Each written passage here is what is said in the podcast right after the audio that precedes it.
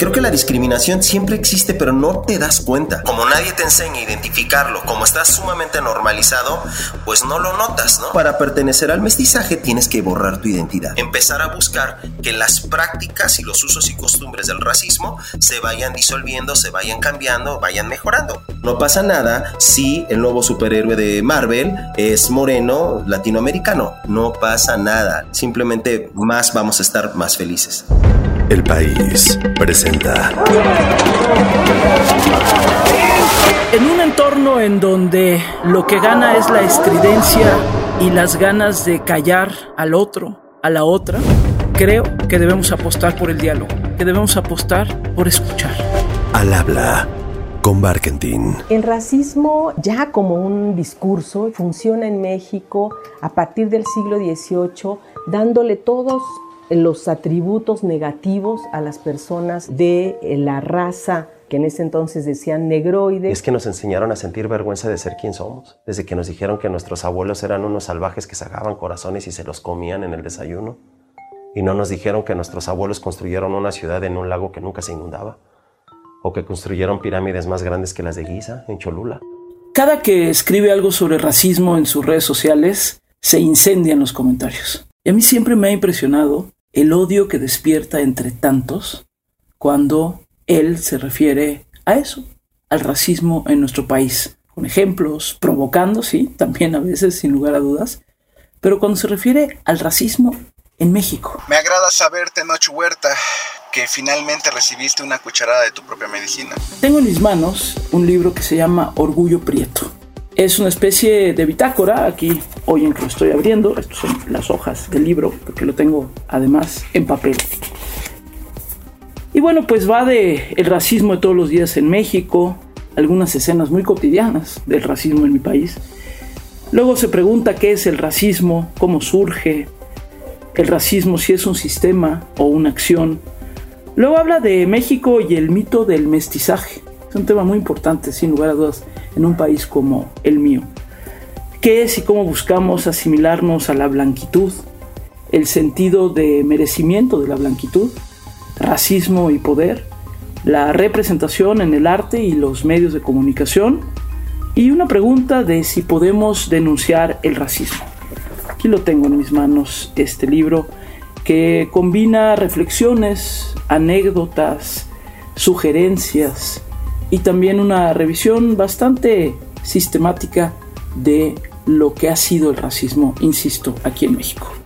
Lo escribe quien es actor, productor, ha ganado varios premios importantes de la Academia Mexicana de Artes y Ciencias Cinematográficas, entre otras, ha participado en más de 50 producciones en donde destacan Necio, por ejemplo, Sin Nombre, Días de Gracia, Güeros, que es un peliculón por cierto, y también en series como Mexican Gangster y Narcos México, en el papel de Rafael Caro Quintero. Creo que ya saben a quién me estoy refiriendo. ¿Qué chingados no entiendes que lo que hice fue para protegernos?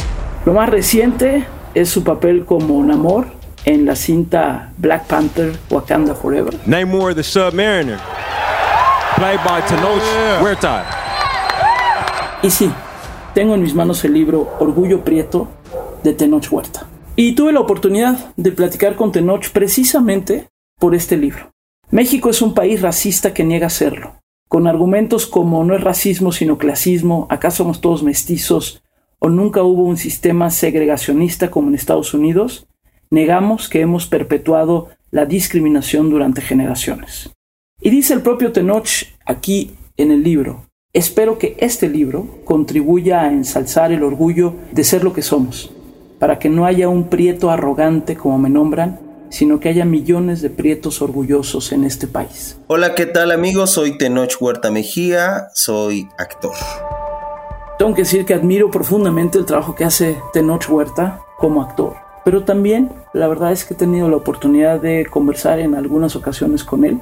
La más reciente precisamente a raíz de Black Panther Wakanda Forever. Y me parece que es alguien que tiene un gran sentido del humor, ácido, sin lugar a dudas. Y sí, es provocador, pero me parece que en esas provocaciones nos pone enfrente un espejo muy necesario. Así que, con cariño y con admiración, les presento esta conversación que tuve con Tenoch Huerta sobre su libro Orgullo Prieto y algunas cosas más. Poder decir por fin Huacantepec Forever y que los morritos de Huacantepec que están en todo el país y en toda la América Latina sepan que podemos rizarla. ¿Por qué escribir un libro, Tenoch?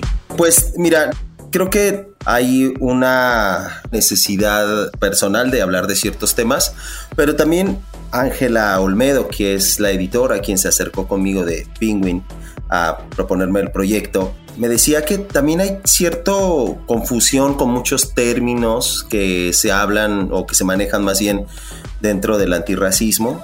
Y creo que viene muy bien tener un libro que no sea un índice, que tampoco sea un diccionario, sino un libro que sea muy ligero, con explicaciones muy sencillas del racismo en general, en el que se utilizan muchos términos, en el que se utilizan muchos ejemplos y que son explicados de una manera muy ligera, muy fácil de entender, muy fácil de acceder a ellos.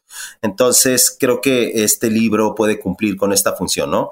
La función, uno, sí de hablar del tema, pero también de hablarlo de una manera sencilla, que también pueda ayudar a mucha gente a entenderlo y que sea como una especie de primer acercamiento al tema. Ahora, no por eso deja de tener profundidad o no por eso deja de tener un tratamiento serio del tema, pero sí nos va a posibilitar que muchas personas puedan acceder a él y que sea sencillo de entender para, no sé, personalmente lo escribo pensando en morritos de secund, morritas de preparatoria, ¿no? Porque al final del día creo que le estoy hablando al niño que fui pero sí es importante justo que pues, cualquier persona pueda leerlo, pueda entenderlo y pueda disfrutarlo. ¿Cuál muñeco es feo?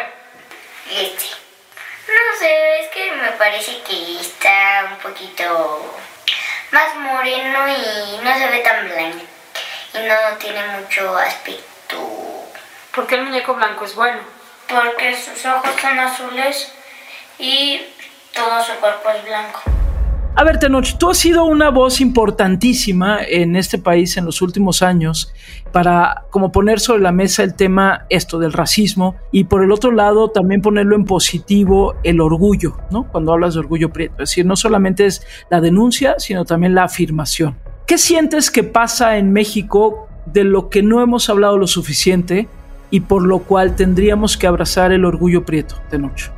Creo que primero justamente eso, ¿no? De la narrativa que se ha manejado desde hace 500 años es de avergonzarte, de no sentir orgullo. Nos enseñaron a sentir vergüenza de ser lo que somos y durante 500 años hemos estado repitiendo el mismo mensaje, ¿no? Entonces, creo que primero que nada es esto, una afirmación y después viene la denuncia o el señalamiento más que denuncia, porque al final del día Tú no puedes hablar de un fenómeno como el racismo, como el clasismo, como el machismo. No puedes hablar de sistemas de opresión sin decir, sin mencionar quién se ve privilegiado por ese sistema. O sea, un sistema que oprime o limita el acceso a benefactores a un grupo de la población, evidentemente, por lógica, por definición, tendrá que beneficiar a otro grupo, ¿no? Entonces, creo que uno, no hemos dado el énfasis que merecemos en cuanto al orgullo, más allá de discursos vacíos y honestamente fascistoides que tienen que ver con el mestizaje, que es un mito el mestizaje, más allá de este orgullo mestizo, entre comillas, del mexicano de época de oro del cine nacional y un poco panfletario de la estampita de la escuela. ¡No me amenaces! Si fueras hombre y si fueras macho, y si tan siquiera fueras mexicano, sé muy bien que estarías a las nueve de la noche en la barranca. Allá te espero. Más allá de ese orgullo, honestamente no hay un acercamiento y una aproximación realista a lo que somos y desde ahí valorarnos. O sea, es como hablar de las artesanías, ¿no? Que ayer Ángela me lo ponía muy claro en una plática que tuvimos. No necesito decir que un artesano es un artista para que tenga el valor que merece su trabajo.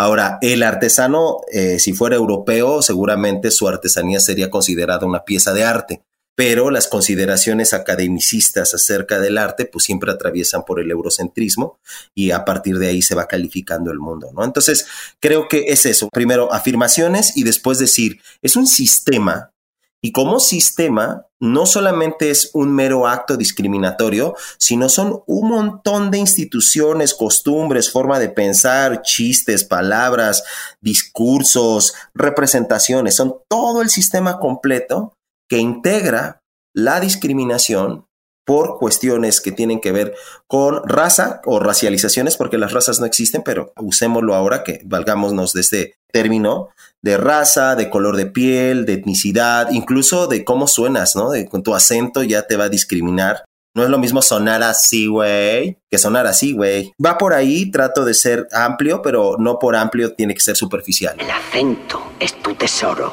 no lo pierdas nunca. A ver, Tenoch, te conocemos, te hemos visto, evidentemente tú tienes un color de piel morena. Y cuéntame un poco también tu experiencia, cuéntanos tu experiencia, es decir, ¿en qué momento te diste cuenta que había una discriminación en contra tuya y que teníamos que hablar con ella? Cuéntanos un poco como anécdotas. Pues fíjate que creo que la discriminación siempre existe, pero no, justo como lo acabas de decir, no te das cuenta. O sea, está ahí, pero como nadie te enseña a identificarlo, como está sumamente normalizado, pues no lo notas, ¿no? A mí me gusta mucho hacer las comparaciones porque creo que se vuelve más accesible porque es un tema que está más en la agenda y creo que está más claro. Pero el racismo funciona mucho como el machismo, de hecho van de la mano, ¿no? Pero justamente es lo mismo, ¿no? Este, fue hasta que las mujeres levantaron la voz y nos dijeron, oye, no está tan chido que hagas esto, que hagas lo otro, que nos dimos cuenta no solamente que no estaba bien, sino que además son conductas que aprendimos y que ejercemos sin darnos cuenta, ¿no? Pasa lo mismo con el racismo, son conductas aprendidas, es cultural y lo vamos ejerciendo sin darnos cuenta y justamente en esto darse cuenta es que yo después de muchos años pude nombrar esto que yo sentía que no estaba bien, esto que yo veía raro, que yo sentía como que algo no jalaba y después de años lo pude nombrar y pues, se llama racismo, se llama discriminación. Es parte de un sistema que nos va limitando, que nos va lastimando, ¿no? ¿Quieren saber cuál es el problema de hacer las compras cuando vas al supermercado siendo una persona negra en México? Es complicado porque hasta detenerte a revisar qué tipo de crema quieres llevar o qué tipo de frijoles quieres llevar hace que un policía esté al lado de ti todo el tiempo. Yo personalmente, por ejemplo, noto qué tan prieto soy cuando llego al cine. Me crié en Ecatepec, en Ecatepec, yo estudié en la UNAM. Entonces, si bien hay de todos los colores, formas y demás, lo cierto es que es más o menos la misma clase social y más o menos las mismas experiencias de vida y más o menos suenas igual. Pero cuando llego al mundo del cine, que está dominado por miembros de las clases altas, de las clases medias, sobre todo de la élite cultural y de la élite intelectual del país, que ojo, el tener capital cultural no necesariamente es tener capital económico, pero sí se tienen todas las herramientas y los conocimientos y las experiencias para poderte mover en este mundo, ¿no? ¿Es para tu novia fresa? Ay, no creo que le guste. Está muñero. Cuando yo llego a este mundo y em, es donde noto y donde siento el primer choque cultural tremendo y donde me doy cuenta que yo soy prieto, ¿no? Ahí es cuando me di cuenta que a pesar de que había otros prietos, muy poquitos, muy poquitos en el cine, lo cierto es que estaban demasiado asimilados a la blanquitud y entonces es donde yo me doy cuenta que soy el otro. En el libro hablo de una anécdota de cuando yo era niño, que como niños molestábamos mucho a una señora indígena que recogía cartón ahí en la colonia y nosotros hacíamos escarnio y nosotros la molestábamos y nosotros la humillábamos y nos sentíamos muy orgullosos de no ser ella. Ella era la otra en este territorio de niños prietos, de niños racializados, pero siempre con esta cosa sumamente racista de decir, por lo menos no somos ella, por lo menos no somos indios, ¿no? Eso era algo que nosotros de niños mamamos, ¿no? Entonces siempre hubo un otro, pero cuando yo llego al mundo del cine me doy cuenta que ahora yo soy el otro, porque el racismo, al igual que el clasismo, por ejemplo, tiene que ver con el contexto en el que te halles. ¿Qué quiere decir? Yo en mi barrio, yo en mi calle era el fresa, pero cuando llego al mundo del cine, me doy cuenta que no, que yo soy el ñero, que yo soy el prieto, ¿no? Incluso yo creía que hablaba neutral fresón en mi barrio y cuando llego a, con los que realmente son fresas, me doy cuenta que no, que mi acento es lo opuesto, ¿no? Entonces, es contextual siempre, el racismo, el clasismo es contextual. En un lugar serás leído de una manera y ese mismo día, una hora de diferencia, te transportas a otro lugar de la ciudad y ya te van a leer de otra manera distinta, porque el racismo no es inherente a la persona que lo sufre, sino está en los ojos de la sociedad que te mira. Y en esa sociedad que te mira estamos todos, porque todos ejercemos el racismo y todos lo hemos sufrido de una u otra manera. Aún las personas de piel blanca han sufrido, no de racismo, porque el racismo no los afecta, pero sí las consecuencias y las discriminaciones que derivan de un sistema racista. Creo que el racismo sí puede generar que muchas veces las personas morenas quieran ser blancas y eso lo pueden ver en el éxito que tienen los productos para aclarar la piel, en los filtros que te aclaran la piel y en varios otros ejemplos. Nada más quiero decirle a la gente, cuando tienes privilegios no te hace mala persona, porque tú no los pediste, naciste con ellos. Entonces no te hace mala persona tener privilegios. Casi todo mundo tiene alguna capa de privilegio, casi todo mundo. Obviamente una mujer indígena, anciana, que no habla español, que tenga alguna discapacidad, evidentemente ya no tiene ninguna capa de privilegio, pero todos los demás tenemos más o menos ciertas capas de privilegio, ¿no? Entonces nada más eso, para aclararlo y no nos hace malas personas. Pues justo por eso es un poquito incómodo el, el aceptar que tienes privilegio porque evidentemente te das cuenta que no es algo que tú te ganaste y, que pues no te gustaría renunciar a él. Oye, decías algo y me gustaría detenerme en ello porque es, eh, me parece fundamento de nuestra narrativa nacional que tiene que ver con el mestizaje. Explícanos desde tu lectura por qué el mestizaje al final no solamente es una mentira, sino además es perverso. Pues el mestizaje, mira, para empezar, mm, es una idea bastante perversa, ¿no? En Estados Unidos hay un racismo que es segregacionista, o sea, segregan a la gente, ¿qué quiere decir? La separan y la ponen con los de su grupo y en espacios asignados especiales para ellos, ¿no?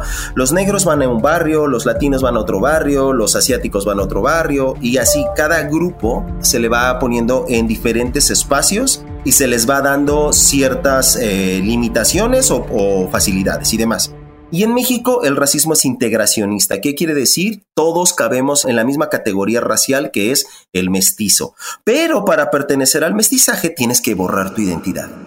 Tienes que dejar de usar tus trajes típicos, tienes que dejar de hablar tu idioma eh, indígena, Tienes que dejar de vestirte, de comer, de actuar y de hacer uso de los usos y costumbres de tu comunidad para poder tener una mínima posibilidad de bienestar en una sociedad predominantemente mestiza, entre comillas. Por esa misma discriminación, a veces tus padres eh, ya no te quieren transmitir que tus culturas porque sienten que te van a discriminar, vas a sufrir algún abuso en ese sentido. Primero el mestizaje borra la identidad, le arranca a la gente la piel de la cara para que puedan tener entonces la máscara del mestizo, ¿no? ¿Y qué es el mestizo? Pues una invención de principios del siglo XX después de la guerra de revolución, donde todos nos peleamos contra todos y donde perdimos casi la mitad de la población asesinada por la otra mitad de la población, y el gobierno se ve en la necesidad, uno, de rehacer el tejido social y de cuidar los territorios que habían quedado casi despoblados, de que Estados Unidos se nos echara encima y nos volviera a tumbar la mitad del territorio.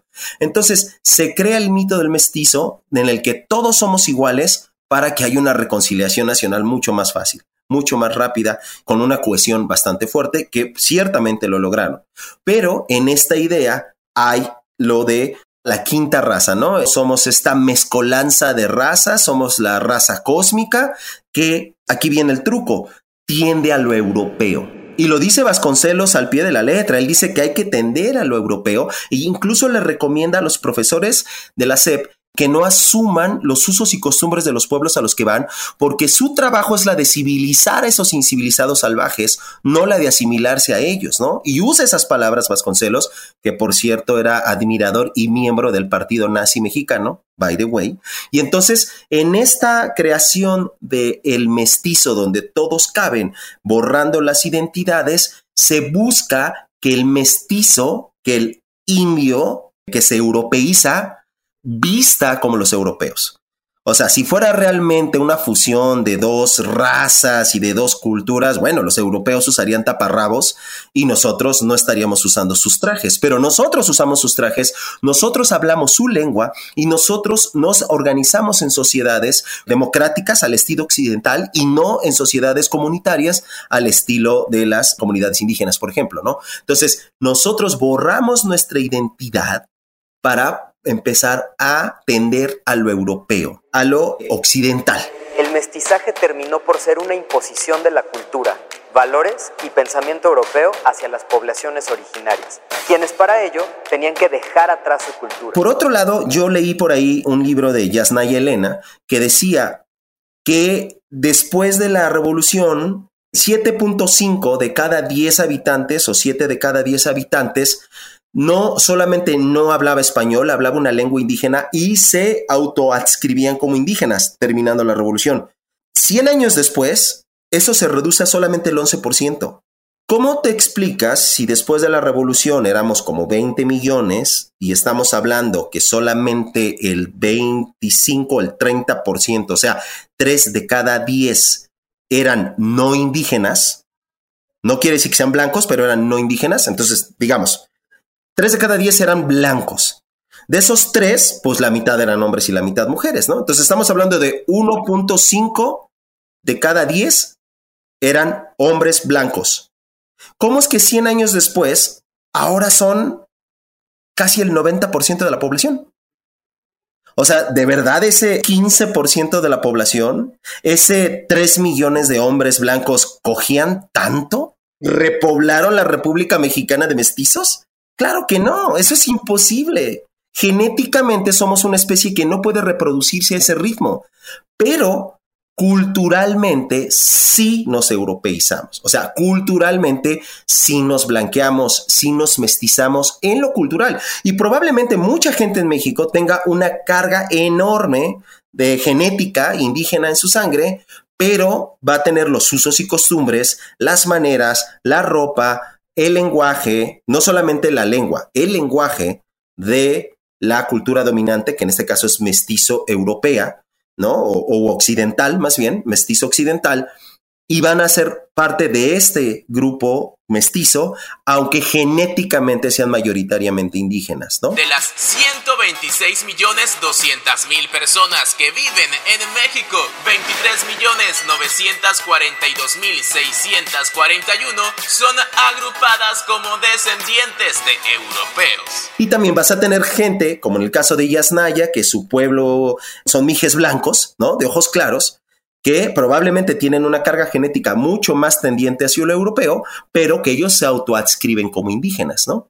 Entonces, el mestizaje no es una mezcla de sangre, más bien es el dominio y la absorción de una cultura dominante sobre todas las demás, al grado de que ahora ya nada más hay 68 lenguas cuando hace 100 años había casi el doble de lenguas indígenas. La lengua es un territorio cognitivo en que sucede incluso si estamos callados o si estamos calladas. Y es la primera frontera contra la opresión.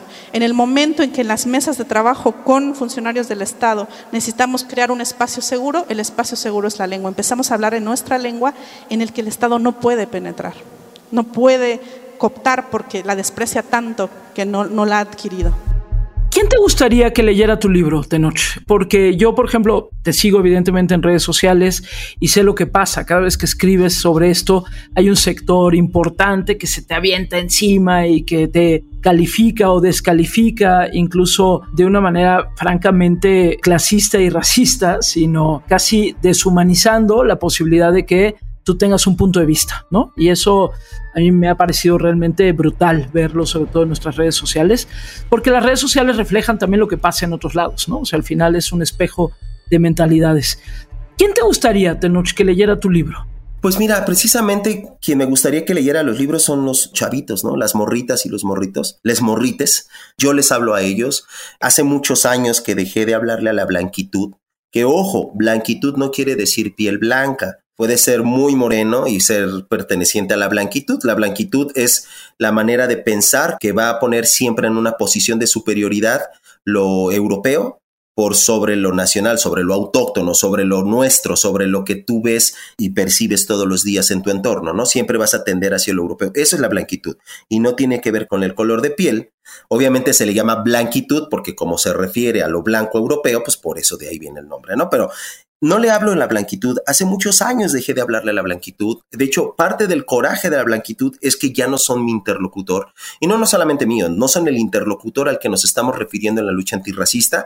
Nosotros le estamos hablando a los morritos, a los que somos y a los que fuimos. Yo le hablo a los chavitos, evidentemente, de Catepec, pero también les hablo a los chavitos del Liceo Francés, pero también le hablo a los chavitos de Guerrero, como le hablo a los chavitos de San Pedro Garza. O sea, este libro es para quien quiere escuchar pero definitivamente no es para la blanquitud. La blanquitud no me interesa establecer un diálogo con ellos, no son un, interlocutor válido, porque cuando tú tienes una reacción tan violenta y tan virulenta de esta clase social o de este grupo, porque ni siquiera es una clase social, pero este grupo, cuando es así, dices, mm, no sé si vale la pena seguir dialogando contigo, más bien le voy a hablar a los otros, porque al final del día son una minoría son una pequeña minoría. Si escuchamos lo que han dicho, ¿no? De Twitter, por ejemplo, que solamente son 7 millones de usuarios u 8 millones de usuarios, de los cuales casi la mitad son bots, en un país de 130 millones, entonces estamos hablando que es una pequeña minoría que tiene capacidad económica para pagar redes y poder estar conectados las 24 horas.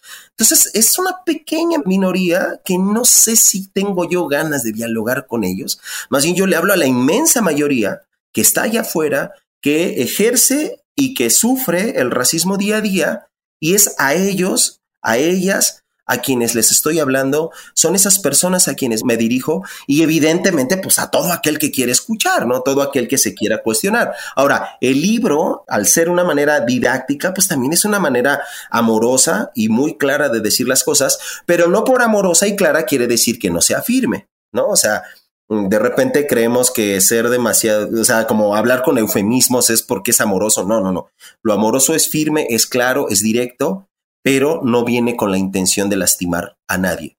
Entonces, quien quiera abrir el libro lo puede hacer perfectamente. De lo que Tenoch habla es acerca de cómo en México las pieles blancas y claras son tratadas como lo bonito, como el estándar de belleza. Y pues en el caso de los haters, honestamente, eh, ya hemos tenido acceso a muchos seguimientos de estos que hacen las empresas, de dónde vienen los bots y demás. Y obviamente hay, hay gente que honesta y abiertamente no le gusta lo que digo y honesta y abiertamente tiene algo en contra de mí y yo eso yo lo respeto y digo, pues sí, ni modo, no, no le va a caer bien a todo mundo. Pero también es cierto que hay muchos bots, también es, es cierto que son muchas tendencias infladas, no orgánicas entonces tampoco hay que pelearse y darle demasiado, demasiado importancia. A Tenoch Huerta siempre lo categorizan como progre, como quejumbroso y la que toda persona morena que habla acerca de estas cosas hemos escuchado por lo menos una vez en nuestra vida. Es que, güey, se nota que está súper resentido con la gente blanca, paps. ¿Sientes que ha cambiado algo en estos últimos años? O sea, desde que tú y otros, o sea, pienso en Yalitza Aparicio, evidentemente pienso en Yasna ya y en muchos otros que han levantado la voz y han dicho, oigan, somos un país racista, clasista. Desde que algunos estábamos en el Consejo Nacional para Prevenir la Discriminación, ya lo decíamos de tiempo atrás, ¿no? Pero de pronto parecía que nada se movía, ¿no? ¿Tú sientes que ha cambiado algo en los últimos tres, cuatro años? Pues mira, yo creo que por lo menos el tema ya está ya es tema, ¿no? Ya se habla en redes sociales, en cualquier red social, eh, ya se habla del tema, vamos, hasta la Rosa de Guadalupe hace capítulos hablando del racismo, ¿no? Una niña es blanca con ojos azules y la otra es morenita con ojos negros. Lo cual me parece maravilloso y creo que es justamente ahí donde se pueden potenciar todos estos mensajes. Los políticos ya hablan de racismo, obviamente lo hacen con fines políticos y con, ya sabes que con jiribilla y se trepan al tren del mame para ver qué sacan, pero por lo menos ya está en la plática. Lo que no creo que todavía esté es suficientemente en la práctica. O sea, ya se habla, ya se detecta, ya se señala, ya se discute, pero las prácticas, el día a día, todavía no se desmonta, todavía creo que está muy presente, creo que todavía es muy fuerte y es ahí donde creo que tenemos que dar el siguiente paso.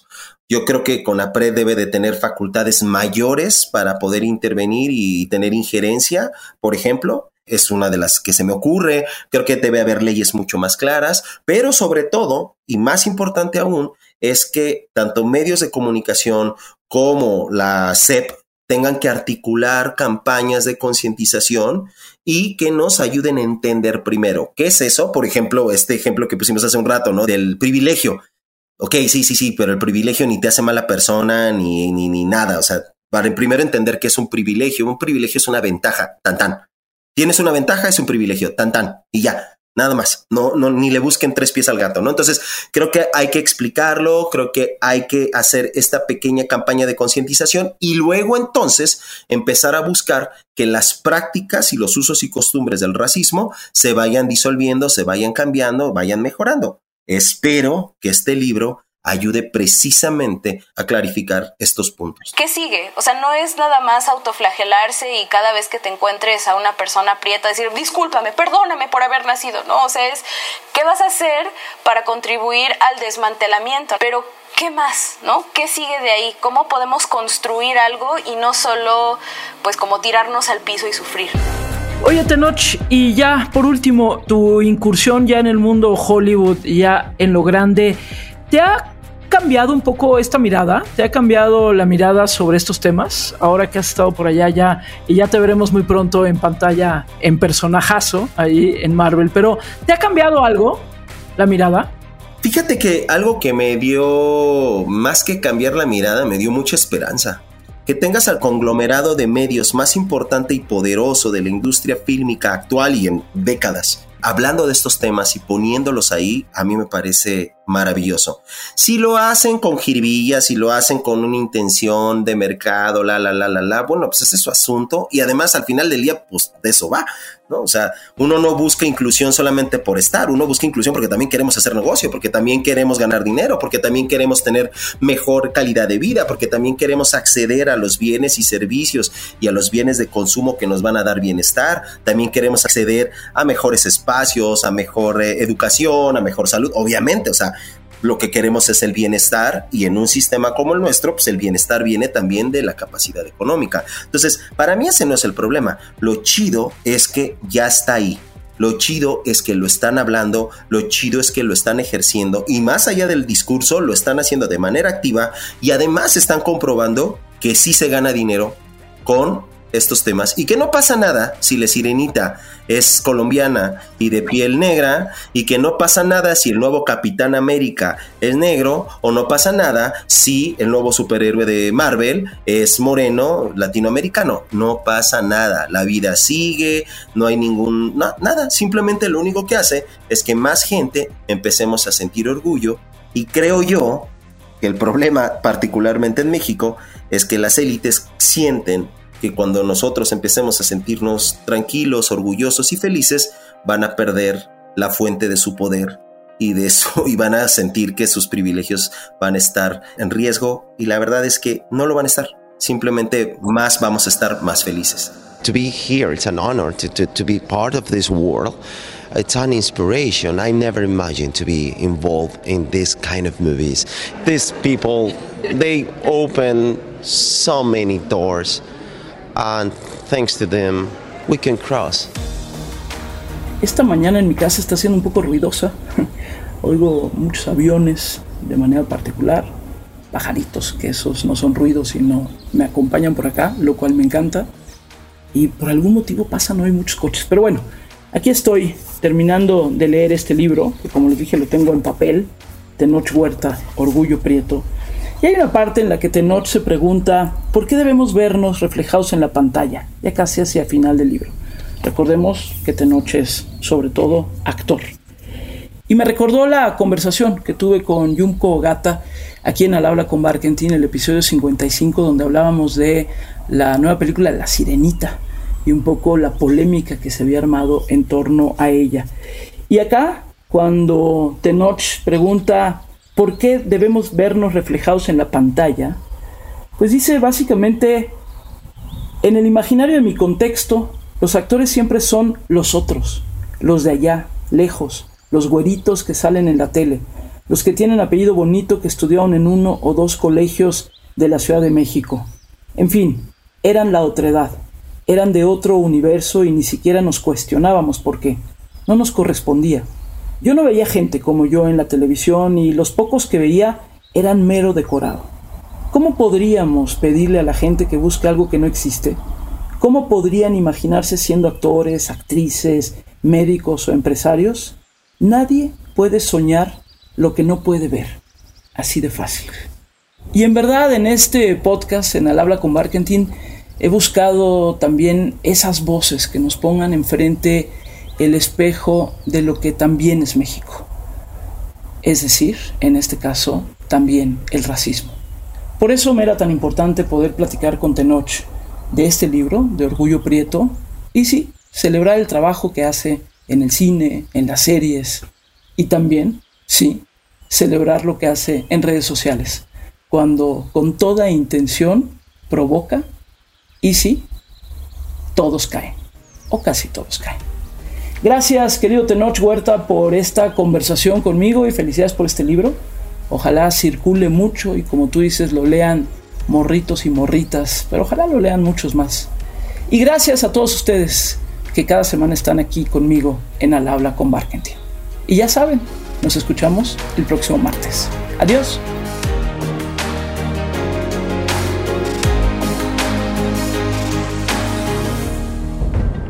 Al habla con Marketing. No te pierdas un episodio nuevo cada martes en tu plataforma de podcast favorita. El País.